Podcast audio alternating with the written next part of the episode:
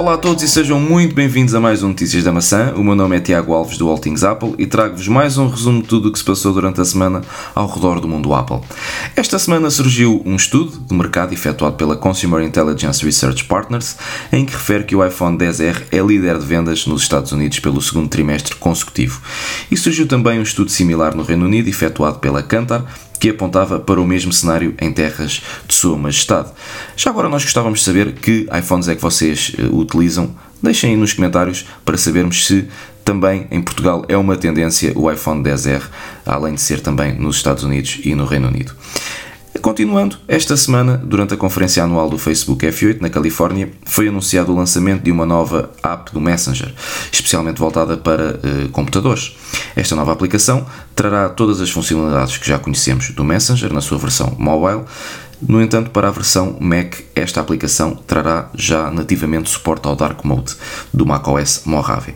De referir que esta aplicação só estará disponível a partir do outono, tanto para Macs como para PCs Windows, e estará disponível em ambas as stores, tanto a Store da Mac, App Store, como a Windows Store.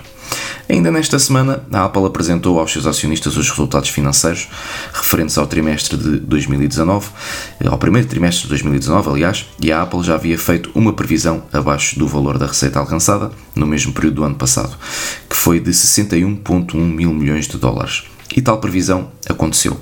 A empresa obteve apenas uma receita de 58 mil milhões de dólares no primeiro trimestre de 2019, ou seja, menos 3,1 mil milhões de dólares que no ano passado. Para esta quebra, poderá ter contribuído eh, a queda na venda de iPhones, que ronda os 17,3% na receita anual da Apple. No entanto, nem tudo são más notícias, pois o Apple Watch continua de vento em polpa e o crescimento de, desde o seu lançamento continua a dominar o mercado de smartwatches para terem uma noção das receitas geradas pelos vários produtos vendidos pela Apple. Eu vou passar a citar os valores obtidos por cada produto e, sendo assim, o iPhone alcançou os 31 mil milhões de dólares em vendas. Já eh, em serviços, a Apple alcançou 11,45 mil milhões de dólares.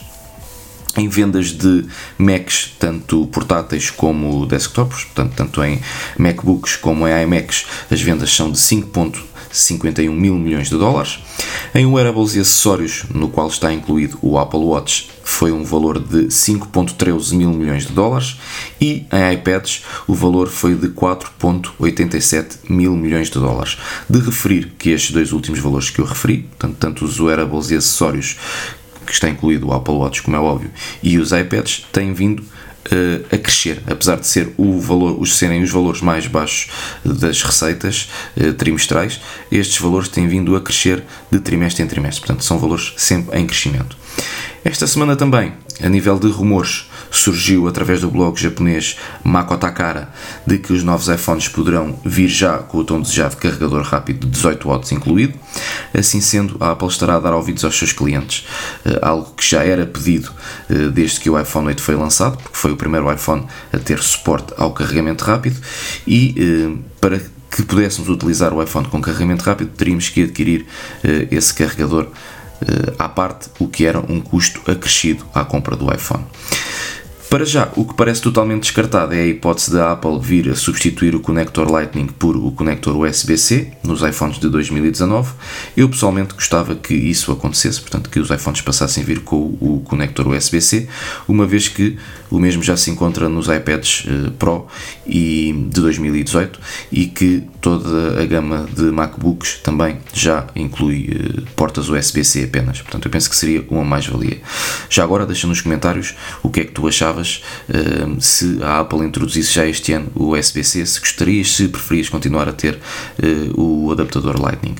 Por outro lado, o que parece já uma certeza é de que os novos iPhones 2019 venham com o carregamento reversível sem fios, algo que se começa a massificar na concorrência e que na, na, Apple, para quem tem os AirPods de segunda geração ou quem tem o de primeira geração, mas com a caixa de carregamento wireless, seria uma mais-valia, pois se tivéssemos os nossos AirPods sem hum, carga, era só voltarmos o iPhone ao contrário e colocarmos lá a caixa dos AirPods em cima que eles começariam a carregar. É uma, uma, uma função que eu estou bastante ansioso para ver nos iPhones e ver como é que ela irá funcionar. Esta semana também, um grupo de defesa do consumidor britânico intitulado The Witch algo que poderemos comparar à nossa defesa do consumidor, mais conhecida por DECO, veio acusar a Apple de superestimar a autonomia do iPhone XR. Segundo este estudo que a Witch realizou, a mesma chegou à conclusão de que a Apple exagerou entre 18% a 51% na capacidade de duração de bateria do iPhone XR.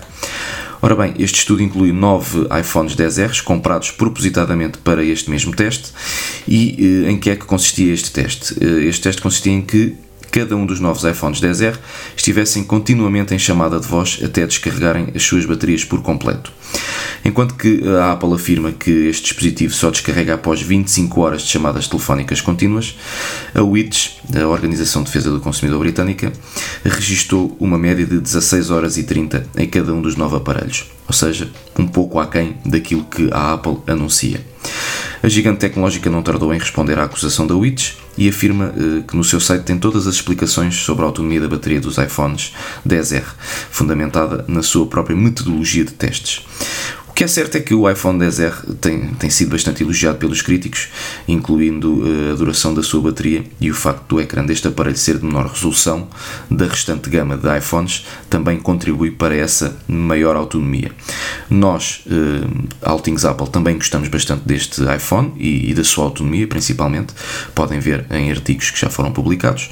Um, no entanto, nós. Uh, a conclusão que nós tiramos deste estudo que a WITS fez é que um, eles não, não consideram que o dispositivo tenha um mau, uh, uma má autonomia, ou seja, um mau exemplo de autonomia uh, de bateria, mas sim uh, que será uma suposta propaganda e um exagero por parte da Apple um, o, o anúncio de tal capacidade hum, da bateria, portanto, de 25 horas neste caso nas chamadas de 25 horas de chamadas contínuas. Penso, eh, aquilo, a ilação que nós tiramos é que eh, eles não estão eh, contra o equipamento em si e contra a má autonomia, porque o equipamento não tem má autonomia, mas sim contra o exagero da autonomia que a Apple anuncia para este equipamento. E pronto, chegamos ao fim de mais um podcast por esta semana é tudo. Já sabem, para estas e outras notícias do mundo Apple, passem pelo nosso site em atapple.pt, sigam-nos nas nossas redes sociais, subscrevam os nossos podcasts e deixem os vossos comentários, pois nós gostamos sempre de saber a vossa opinião para podermos melhorar o nosso trabalho. Deste lado, Tiago Alves, do Altings Apple, foi um prazer estar deste lado. Espero que vocês estejam aí desse lado da próxima semana e um grande abraço. Fiquem bem, até à próxima.